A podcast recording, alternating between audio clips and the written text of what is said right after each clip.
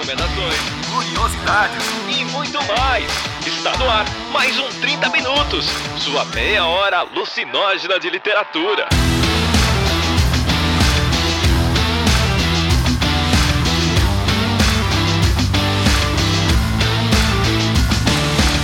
Esse é o podcast 30 Minutos, a sua maior alucinógena de literatura, e eu sou Vilto Reis e estou aqui acompanhado dela, a própria organizadora do Seminário dos Ratos. É só o Vilto tá me ofendendo nessas né, aberturas. Vocês estão vendo esses ataques gratuitos, né? Depois a gente diz que o nome da coragem, dessa coragem toda é distância, a pessoa fica ofendida. Mas estamos aqui reunidos hoje para falar de um cast que mais uma vez eu consegui implantar placar com base na força da pressão e do link para o conto. Tipo, favor ler para a semana que vem. Foi isso que eu fiz. E não vim sozinha, também não estou só com o Vilto, para a sorte de vocês, mas também estou com ele, que é cheio de boa vontade e uma ilha masculina da alegria no nosso podcast. Oi, aqui quem fala é o Arthur Marqueto e esvazinha suas geladeiras que os ratos estão chegando. Olha só, hein? Ah, eu queria dizer que a partir de agora eu não quero mais que me chamem de esquerdopata, que me chamem de esquerdoema ou esquerdonaja, alguma dessas. É, esquerdonaja é mais poderoso, cara, mas acho que a emo foi mais simbólica essa semana. Eu, eu, eu aceito qualquer um dos dois.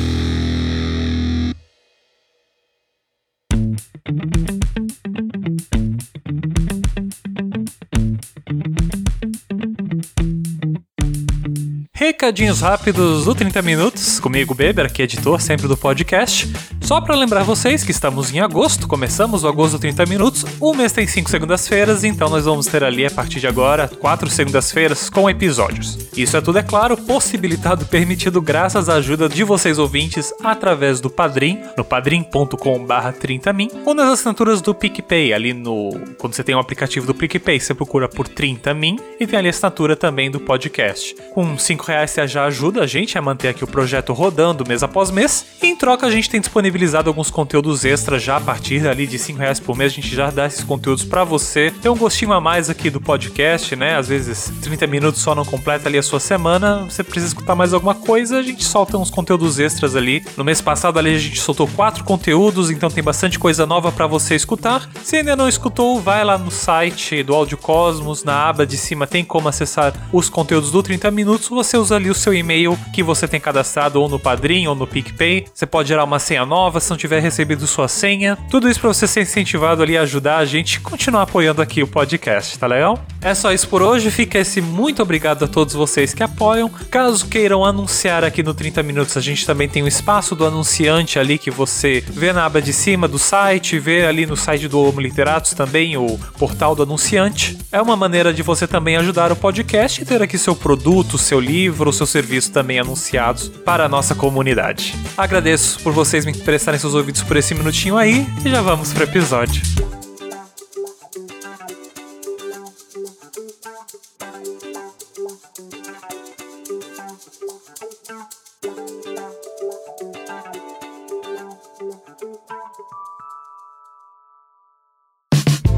Vamos lá então, nós vamos falar aí sobre o conto Seminário dos Ratos da Lídia Fagundes Teles. E esse conto aí sugerido por Cecília Garcia Marcon, pelo menos dessa vez foi um conto, fiquei bem feliz. Vocês estão vendo o ponto que eu tenho que chegar, né? Eu ainda tive que mandar, quando eu mandei o arquivo, falei assim, ó, vocês vão ver que, que na verdade isso é um livro, mas calma, viu? Não é para ler o livro inteiro, é só o conto Seminário dos Ratos, não entre em pânico. Tem que reforçar isso porque senão, senão o boicote, ele vem forte. E a gente vai falar desse conto então. E Cecília, você já pode dizer por que, que você puxou esse conto pra roda? Então, por razões pouco nobres. não, assim, ó, falando sério. É, eu sou, acho que quem, quem ouve há mais tempo sabe, né? Eu sou muito fã da, da Lígia Fagundes Telles. Eu gosto, gosto muito é, dela, gosto muito de As Meninas, gosto muito de Ciranda de Pedra, gosto muito de vários contos dela. Já dei até aqui no, no do Dia dos Namorados, falei do Moço do Saxofone, que eu amo de paixão. É, então eu sou muito fã da Lígia. E aí eu sinto falta, às vezes, de falar mais sobre ela. E acho que às vezes ela fica meio. Ou como muita mulher na literatura, acaba ofuscada no meio de tantos outros homens que vão produzindo coisas aí, né? É, então, esse é um motivo. O outro motivo é que esse era um livro, era um, um conteúdo literário, né? Digamos assim, de literatura do vestibular da Unicamp, tá? E aí eu queria muito. E acabou saindo, né? Porque a Unicamp mudou a sua estrutura de vestibular, né? Agora para esse aqui de pra 2021, né? Para os ingressantes de 2021, em função da pandemia, porque a Unicamp não erra nunca, né? E perfeita percebeu que simplesmente não tinha condição de exigir das pessoas é, o conteúdo inteiro do terceiro ano do ensino médio. Então eles cortaram as obras é, que seriam de terceiro ano do ensino médio, por assim dizer, né? As, então vai, ela acho que vai até ali o, o, finalzinho do realismo, né? Vai até é, o início do século XX, né? Na literatura, e, essa, e esse conto que tava na lista desse ano. E eu falei, putz, mas é um conto tão bom, vale tanto a pena a gente é, falar sobre ele, né? Que acho que vale a pena levar isso pro cast. Aí eu peguei essa, essa onda com os meninos e falei, ó, é um conto só. Né? A gente tem tentado fazer essas análises mais curtinhas, assim, também, né? De, de coisas que dê pra pessoa ler com mais facilidade, sabe? Que não, não precise, sabe, de sofrer tanto para fazer uma leitura boa, às vezes, né? Porque tem hora que a gente sofre, a leitura é boa, mas a gente sofre demais, né? Que ou é muito difícil, ou é muito caro, ou é caro, ou é difícil, enfim. Não, não é fácil. E aí, é, além disso, acabou coincidindo de essa semana que a gente gravou ter tido um festival de animais fazendo o que nós não estamos conseguindo fazer, né? Então os animais estão tipo, ai, ah, tá bom, deixa que eu dou um jeito aqui, vocês estão muito mole. E aí teve Emma picando presidente, teve, teve Naja picando playboy traficante de, de é, animais. Eu falei, nossa, o Seminário dos Ratos vai acabar casando com isso sem querer, assim, entendeu? Tipo, foi, foi providencial, eu acho. Então acabou gerando essa situação aí. E aí, Arthur, e qual que é a sinopse desse conto? É, a gente, nem, a gente nem faz mais de conta que não é o Arthur que vai falar, né? O Arthur dê a sinopse, por favor. Recebi um novo cargo. Tá tudo bem. É isso aí. Então vamos lá. O conto, o conto começa com uma epígrafe do, do Carlos Drummond de Andrade, que é, é o seguinte, abre aspas. Que século, meu Deus! exclamaram os ratos e começaram a roer o edifício. Fecha aspas. É, a partir daí, a gente tem um, uma história de uma conferência né, do sétimo seminário dos ratos, em que várias pessoas de vários cargos importantes se encontram para, enfim, há sete anos tentar resolver o problema dos ratos nas cidades. Nesse ano em específico, eles tiveram que se reunir na cidade, porque afinal de contas eles são pessoas, pessoas do progresso, pessoas que fazem a roda girar, e eles não podem fazer a reunião deles na cidade, já que ela já está tomada por ratos, os ratos já devoraram as pessoas, já tem mais de 100 ratos por habitante, e aí eles estão ali no sétimo ano e acho que dessa vez a, a resolução da, do problema dos ratos vai se resolver, né? É, e aí, no momento da janta ali, em que eles vão efetivamente começar um, um processo de, de conversa e, e se preparar para o próximo dia, que no próximo dia realmente vão sair as, as resoluções, quem sabe, né? Acontece um probleminha ali na casa do campo tão isolada e afastada de toda a civilização. E aí, probleminha! Vocês vão ver o... Quem lê vai ver o probleminha, discreto, assim, ó. Uma coisa sutil, leve, né, que prejudica um pouco, mas eu acho que o ponto interessante do conto que parece é esse, é essa chave desse barulho, desse chiado que cresce, e aí atrapalha a reunião de alguma forma. Não lembrou um pouco o negócio da ameaça da nuvem de gafanhotos que podia vir pro Brasil? eu queria fazer, uma, fazer um comentário, Vilto, que, a, que é um, eu queria ler, na verdade, é, umas aspas da, da Lígia Fagundes Teles. Agora, toda vez que eu falo vou ler aspas, eu lembro, infelizmente, daquele arrombado, daquele Caio Coppola, que, todo, que só faz falar aspas no grande debate. Então eu tenho que desligar isso da minha mente. Mas ela fala sobre o livro, o, o, é, o Seminário dos Ratos é um dos contos de uma, de uma coletânea, né? É, que chama Seminário dos Ratos e Outros Contos. E aí ele foi publicado em 77, ou seja, a gente tava num momento bastante duro aqui do, do, do Brasil, né? A gente ainda tava. ia faltar um tempão para acabar a ditadura militar, enfim, né? O negócio ainda tava osso. E aí é, ela fala o seguinte: são 14 textos que giram em torno de temas que me envolvem desde que comecei a escrever: a solidão, o amor e o desamor, o medo, a loucura, a morte, tudo isso que está aí em redor e em nós. Quando fico deprimida, vejo claramente essas três espécies em extinção: o índio, a árvore e o escritor. Mas reajo, não sei trabalhar sem esperança no coração.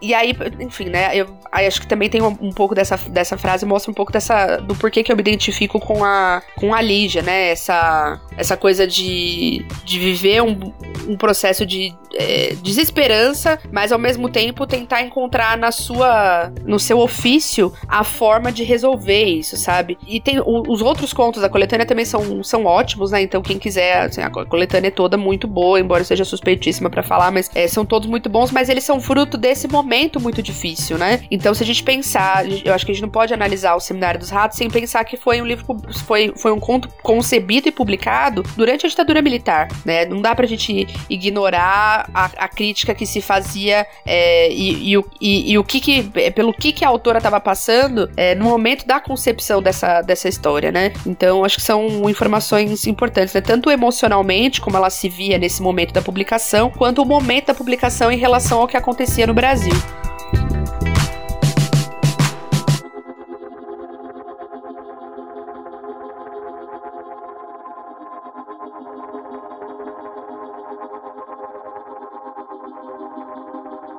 Então tá, na história a gente tem o chefe das relações públicas, né, que é o primeiro personagem que aparece no conto, que é um cara assim, atarracado, baixinho, aquele cara meio engomadinho. Almofadinha almofadinha total, e que ele vai falar com o secretário do bem-estar público e privado.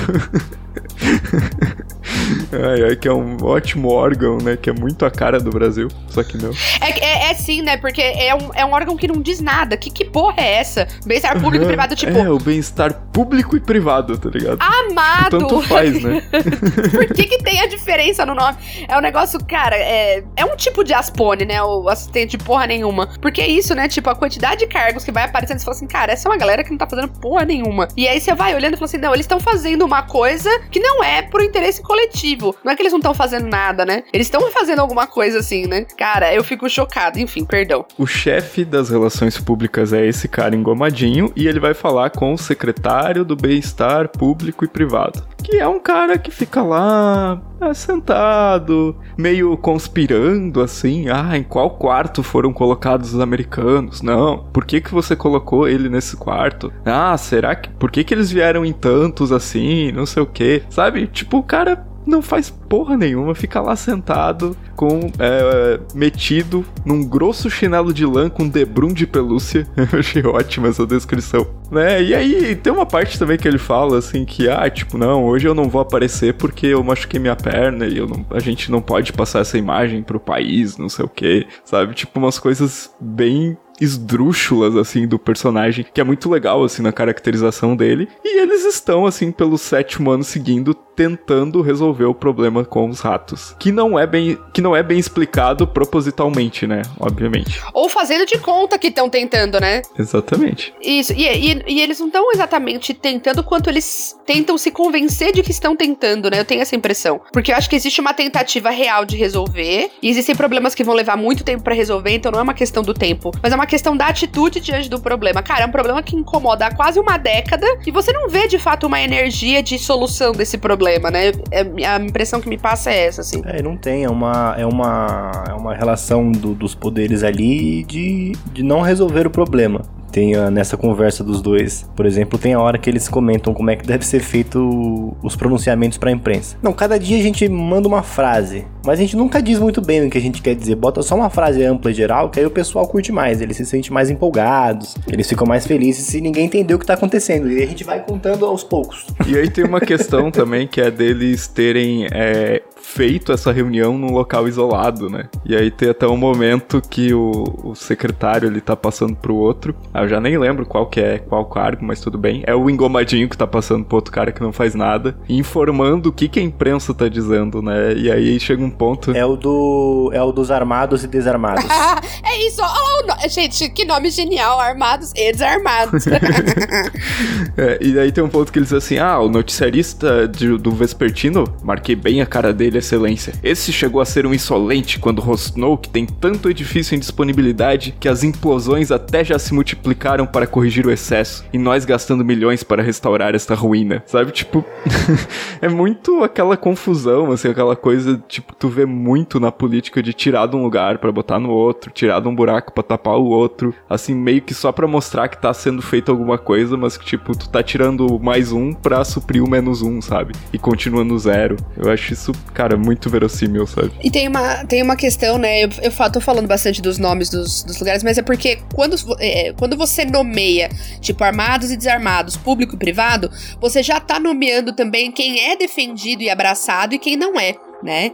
É, não é tipo. Imagina se fosse, vamos trazer, se fosse Ministério da Saúde Pública e Privada. Se eu tô colocando privada no nome de um órgão público, é uma coisa esquisita. Então fica muito claro quem que eu tô defendendo quando eu coloco isso aqui ali. Mas aí você coloca que é público também no título, que é uma forma de, de dar uma matizada na situação, assim, sabe? Então, essa é uma estratégia que ela usa pra mostrar que, é, principalmente nesse momento ali que tá acontecendo, se a gente pensar no, no Brasil, tá o milagre econômico, né, entre aspas, a dívida externa gritando lá pra puta que pariu, né, a gente ficando extremamente endividado, algo que ia nos perseguir durante décadas depois, e aí você vê os interesses de quem que aquilo tá servindo, como que isso é passado pro público, né, a gente vive ali um momento histórico de, de repressão política no país, né, a, a gente não pode, a gente não pode é, deixar isso de fora da, da análise, sabe, o quanto, na verdade, tá marcado ali também que esse, essa estrutura, é, na sua nomeação, ou seja, no, na sua titulação, ela mostra o seu lado. E que é um lado também que tenta se disfarçar para não ser percebido. Tipo, ah, dos armados e desarmados, ah, tá todo mundo aqui. Não, isso não seria necessário dizer.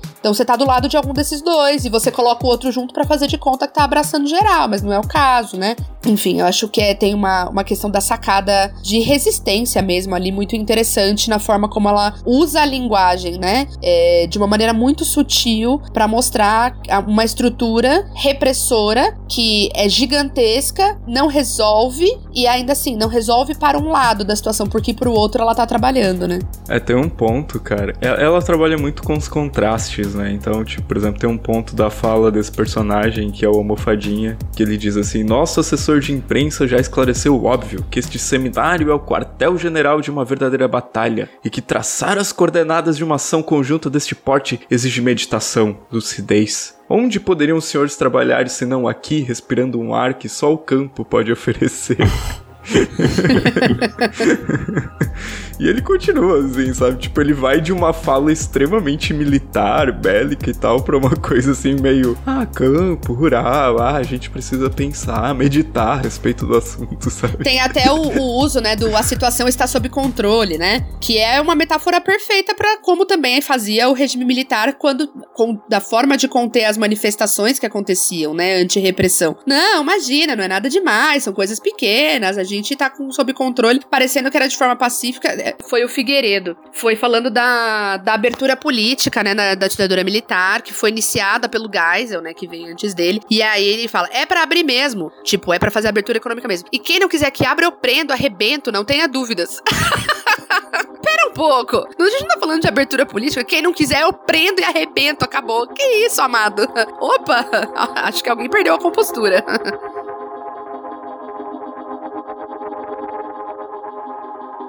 Até nessa linha, né, Cecília, o que eu acho interessante é ver como a gente pode pensar, muitas vezes a gente usa a ideia do, do animal, né, da, dessa coisa mais de fábula para passar essa crítica política, fazer essa alegoria. Várias, várias ideias aparecem, várias referências aparecem. Acho que a mais famosa, a mais comum é a própria Revolução dos Bichos, né? Que a gente viu por aqui, da Naja Mentira, não é essa. A revolução é outra. não, vocês viram que tem uma galera da direita que viu a esquerda fazendo memes com isso e falou: eles não entenderam que a história não se trata de animais de verdade. Falei, amado, não, entende, para. Tem gente que não cansa de passar vergonha, né? Puta merda, sabe? Até um pouco do que a Cecília tava falando antes da gente começar a gravar aqui, que é a ideia da escolha do próprio animal, né? A Revolução dos Bichos tem uma razão de ser o cavalo, de ser o porco, de ser cada um dos animais que tá ali, né? É, quando você, imagina, você vai contar, quando você, toda, todas essas fábulas, né, o animal e como, como o ser humano se relaciona com aquele animal, vai ter ali o seu, o seu propósito, né? É, quando, pra citar uma coisa, pra ir pra um outro extremo, pra ir do Orwell pra música popular, né, que o Cazuza, quando ele fala sua piscina tá cheia de ratos, ele, a gente tem bastante certeza da sensação que ele quer provocar, que é diferente de sua piscina estar cheia de joaninhas, é diferente de sua piscina estar cheia de doguinhos filhotes, né? Pugs, tá ligado? Com todo respeito a quem tem fobia desses animais, mas acho que eu me fiz clara, deu para entender. Acho que o ponto é, a gente se relaciona com os animais também a partir de uma forma, de uma perspectiva cultural. E o rato, na nossa perspectiva cultural, é um símbolo desse bicho traiçoeiro, guloso, que vive de restos, sobras e que invade, né? É, que, não, que não enxerga. É engraçado pensar em falar isso de um bicho, né? Mas tudo bem. Não enxerga o limite do outro, né? Da propriedade do outro. Que é isso, no conto da Lígia, é isso, né? O animal ele não enxerga o que é dele o que é do outro. Tudo é dele. E tudo pode ser tomado por ele a qualquer momento. É, então, essa. O uso desse animal, ele acaba sendo é, um reforço da ideia que ela quer passar de que de quem, enfim, tá controlando a situação e de que forma e etc, né? É, e eu acho, acho bastante, acho bastante é, adequado, né? Até porque a gente tem, enquanto, enquanto repertório cultural, né, também uma, uma grande construção do, do rato, né? A gente tem a, o mouse, por exemplo, que mostra os judeus como ratos. A gente tem o próprio Kafka que escreve o Josefina, cantora, ou o povo dos camundongos. É, no Mouse, na verdade, é uma, é uma, uma virada, né? Porque é, os judeus considerados como ratos, isso de fato aconteceu exatamente pela nossa relação cultural com o rato, né? E aí, quando ele traz isso como os personagens principais do Mouse, ele subverte essa lógica do tipo, ah, olha o que os ratos estavam vivendo, né? Não era exatamente essa realidade, né? Então ali é uma subversão do estereótipo, né? É, o que vocês falaram do, do Kafka, né? Cara, tipo, a ideia de tu usar um animal num conto que não é uma fábula, sabe? Porque, tipo, pô, na tradição literária você tem mil fábulas, animais falantes e blá blá blá. Mas usar esse animal como uma coisa assim, tipo, tão. Tipo, como se estivesse deformando a realidade, fazendo uma subversão da realidade, sabe? Eu acho isso muito foda, sabe?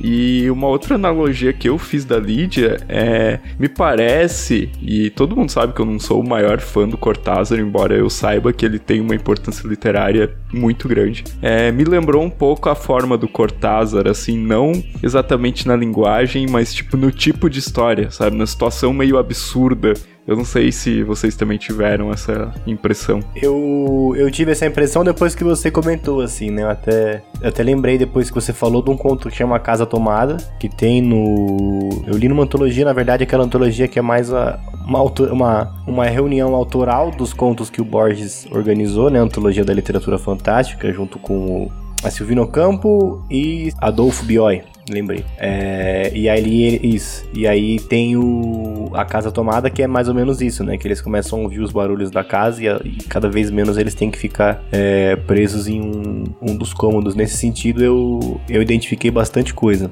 Não sei o que a que a Cecília acha, mas acho que além da, da ligação com essa situação absurda que vai se agravando, eu, eu pensei bastante no Kafka mesmo que eu disse, é, pela questão da burocracia do governo, dessa, dessa ineficácia tão eficiente, né? Desse ponto de, de, de conseguir organizar uma estrutura tão boa para não fazer nada. É, a gente falou desse conto no no, no, no, episódio 300 do Paulo Freire. Tá naquele documentário que eu indiquei poucas vezes. Não sei se, se vocês lembram que eu indiquei é, nas portas da lei, que mostra um cara que fica ali na frente da, da lei esperando a porta abrir e fica ali a vida inteira. E aí depois ele morre. E, aí o cara fala: Pô, mas por que, que eu não podia entrar, né? Por que, que você tá aqui nessa porta? Fala: ah, tô aqui só pra você. Agora que você fez, você morreu, tá sussa. Né? Essa ideia da, da ineficácia até o esgotamento total, né? A, a não resolução do problema dos ratos até que não haja mais ninguém a ponto de, de precisar resolver o problema. Porque o problema já acabou pelo fato de, de não ter mais vítimas né? Quando,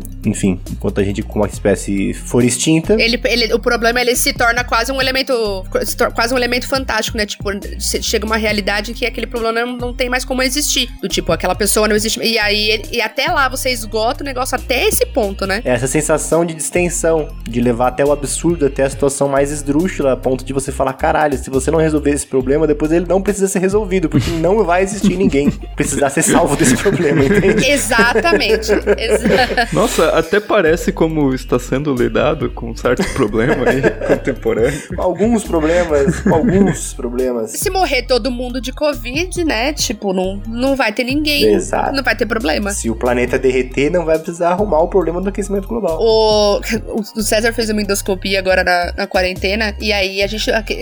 milhões de, de, de cuidados, né? E conversando com o médico, porque Campinas estava num momento, como tá agora, de agravamento da pandemia, né? Tanto que É uma das poucas áreas do estado de São Paulo que ainda tá na fase vermelha, ou seja, tá fudida, que fala, né? E aí, é, a gente falando com o médico, ele falou assim: olha, existe uma coisa muito prática. Se de fato a gente não tivesse feito quarentena nenhuma, pode ser que a gente já tivesse vivendo uma vida normal. Só que ia ter morrido uma cacetada de gente. Agora, o que a gente quer é deixar morrer todo mundo, ou a gente quer dar a chance de cada um ficar doente de uma vez pra se agravar, todo mundo poder ser tratado? A grande pergunta que fica é essa. O médico falou exatamente isso. Falei, claro, se você se tivesse saído todo mundo, a gente ia ter um pico gigantesco, corpo decompondo na rua, mas de fato já a gente já ia ter vivido pior. Mas a questão é, é que isso é indecente, né? É, foi mais ou menos por aí que ele foi, tipo, meio cansado de explicar, sabe? Tipo, olha, a gente tá tentando que morra menos gente. Será que vocês podem entender que a gente quer um revezamento de quem vai ficar doente? Esse o ponto, né? E aí ele falou assim: igual, eu ve, ele falou assim: eu não consigo acreditar quando o pessoal vai nesses hospitais de campanha aqui em São Paulo e fica bravo que o hospital tá. que tem tipo, ah, aqui ó, tem 100 leitos, só estão 10 sendo utilizados. Porra, você queria ver tudo aquilo cheio, sabe? Aí tem isso, e ele falou assim: e tudo bem, tem só 10 pessoas ali. Mas se tá no hospital de campanha, é porque não tinha leito jamais no hospital. Se não tivesse mais esse hospital de campanha, a gente estar tá enfiando essas pessoas aonde? É, uma, é um, um, tipo de raciocínio muito prático, assim, sabe? Ele falou assim: não, quer dizer, se você ignorasse o problema, provavelmente a gente já estaria numa fase muito melhor. Só que com o corpo decompondo na rua. Então aí a gente tem que fazer tomar uma decisão, sabe? Tipo, ele falou: meu, vai fazer o quê, sabe? Tem que revezar essa porra aí. Mas assim, a, a forma de lidar se assemelha muito a esse conto, cara.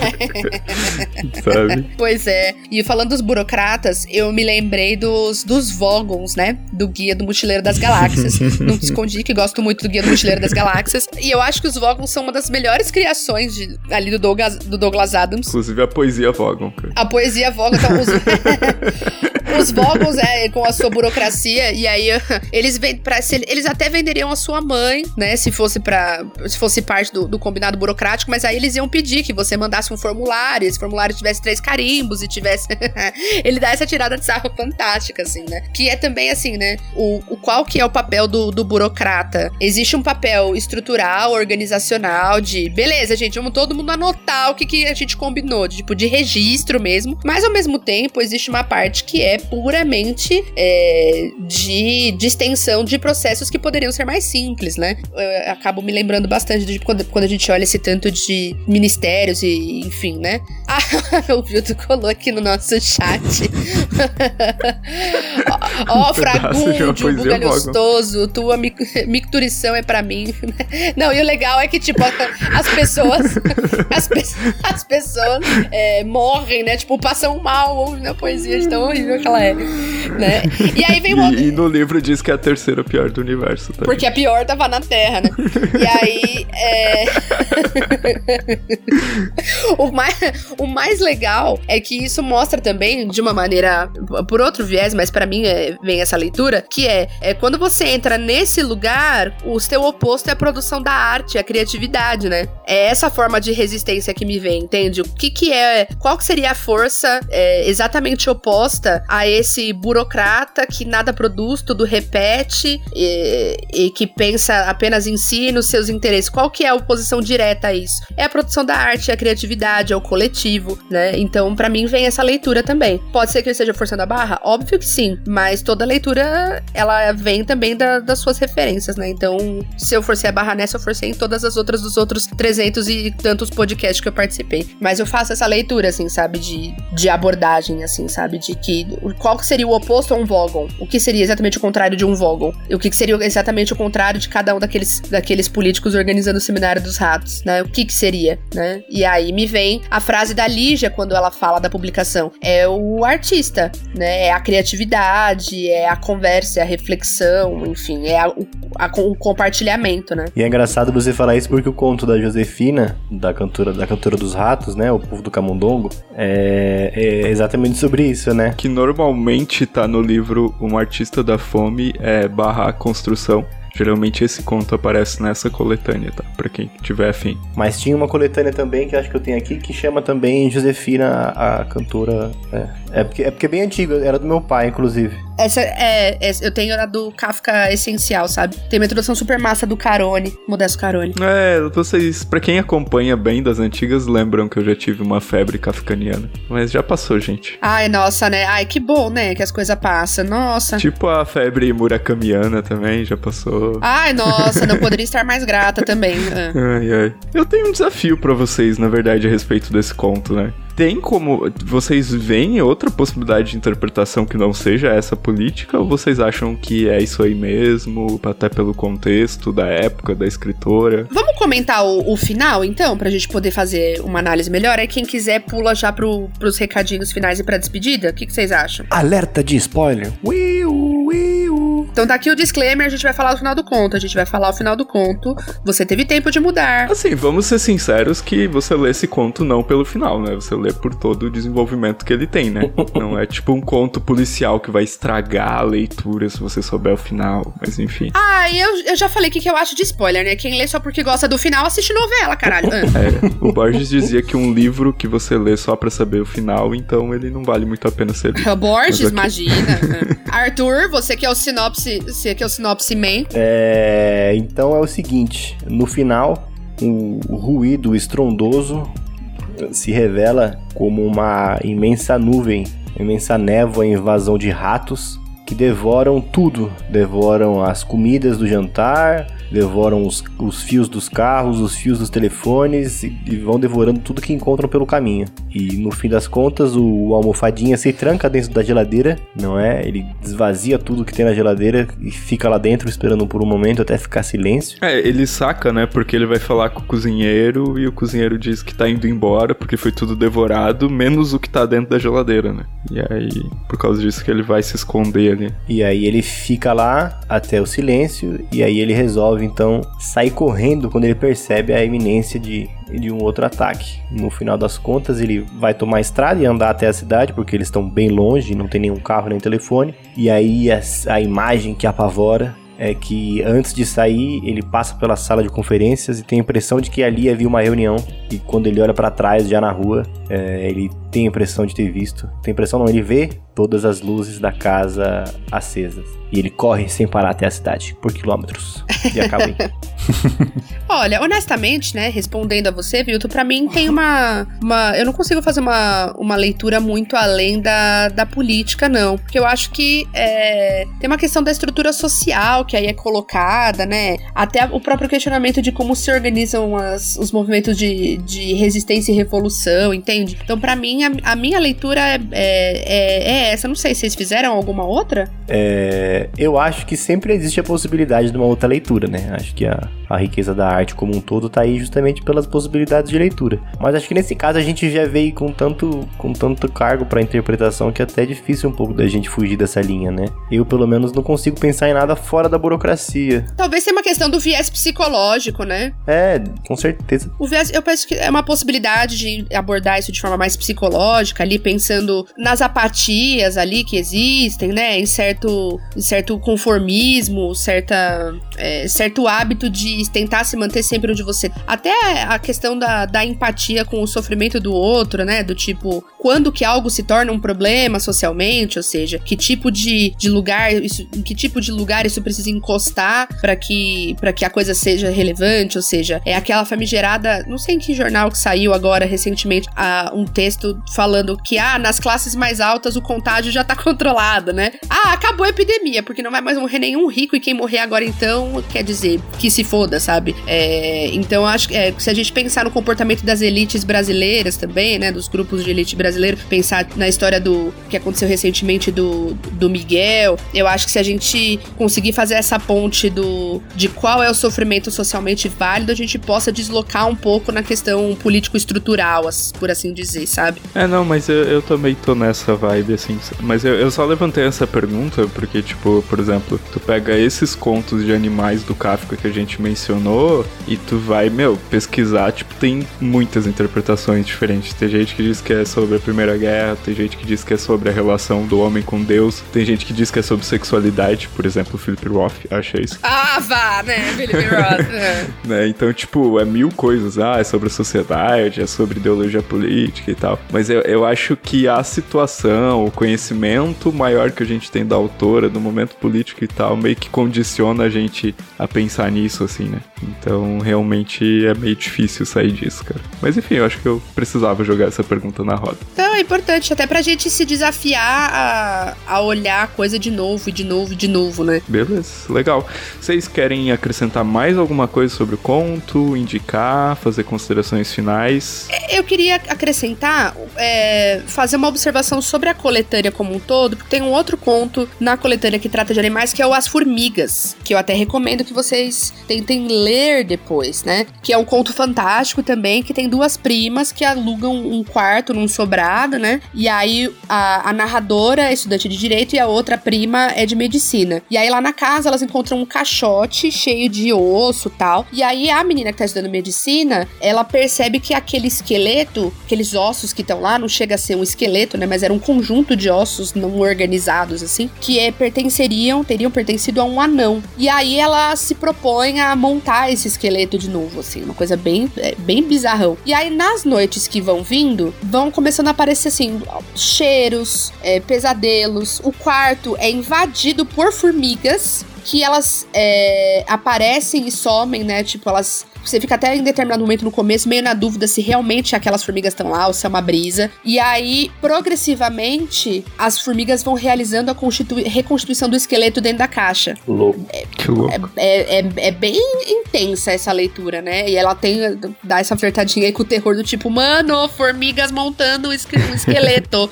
Socorro, né? Então, é um outro que trata de, de animais, né? De uma forma bastante, enfim, simbólica também e tal. Então tem outros contos bem legais, assim, dessa, dessa coletânea. Esse também trata de animais, por isso que eu queria destacar. Mas também tem é, o A Sauna, né? Que é bem legal. Que tem uma, entrada mais psicológica. E aí a gente vai ver uma parte da obra da Lígia que é de bastante uso do fluxo de consciência, né? Não aparece isso tanto no Seminário dos Ratos, mas é, no A Sauna é bem dentro dessa, dessa. da cabeça desse protagonista, que é um pintor e tal, famosão. Né? Então também é, é um conto bem legal. Então, na verdade, é uma coletânea bastante intensa, bem reflexiva e que dá para ter esse panorama geral da técnica da Lígia, né? Que é de uma narradora bastante, de uma autora, né? Uma escritora com bastante domínio da linguagem, assim, né? Então aqui dei o meu fanboy, porque não podia deixar passar, né, gente? Tá certíssima. Tem que ler mesmo. E aí, Arthur, o que, que você acrescenta aí para finalizar? Não, acho que o que a minha recomendação é, é o que a gente acabou falando ao longo do podcast mesmo. Quem não leu nada do que alguma das coisas ou nada do que foi dito aqui recomenda a leitura. São todos são todas obras pequenas, né? Acho que até a Revolução dos Bichos, que é o maiorzinho. É bem pequeno. É, o Mouse é um HQ também bem fácil de achar e de ler. E essa coletânea aí que a, que a Cecília indicou e dos contos do Kafka também são, são bastante prazerosas. Acho que é só essa, esse reforço mesmo. Cara, eu fiquei bem satisfeito com esse podcast. Acho que foi bem legal gravar sobre esse conto que a gente conseguiu desenvolver mais, assim, falar mais da história, falar mais interpretações, curti bastante, cara. Além de ter curtido essa história e indicar para vocês lerem aí é, posteriormente esse podcast. Enfim, então, obrigado aí, gente, por ficarem até aqui. Espero que vocês tenham gostado e é isso, né? Se vocês conhecem outras histórias que tenham também esse uso fabulesco, né? Veja, não uma fábula em si, mas o uso do animal dentro da obra com um comportamento mais humanoide, assim. Contem aí, indiquem pra gente também, né? Vamos compartilhar essas leituras para compartilhar essa, essa reflexão e essa forma de interpretação, né? Que não é. que é uma camada interpretativa mais, mais elaborada também, né? Acho que vale essa, esse, essa interação aí. Então é isso. Esse foi o nosso podcast hoje e até a próxima semana. Valeu, gente!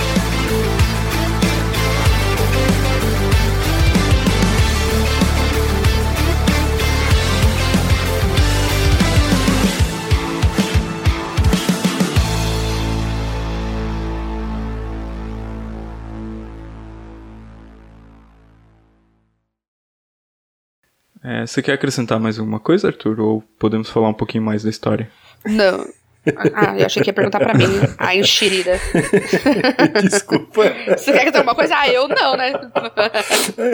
Foi ótimo. Quer falar mais alguma coisa? Não, Arthur. Opa! Não, mas eu não tenho nada a acrescentar, não. Essa é a pior parte. Ai, ai, ai, ai. Então tá, na história a gente tem o chefe das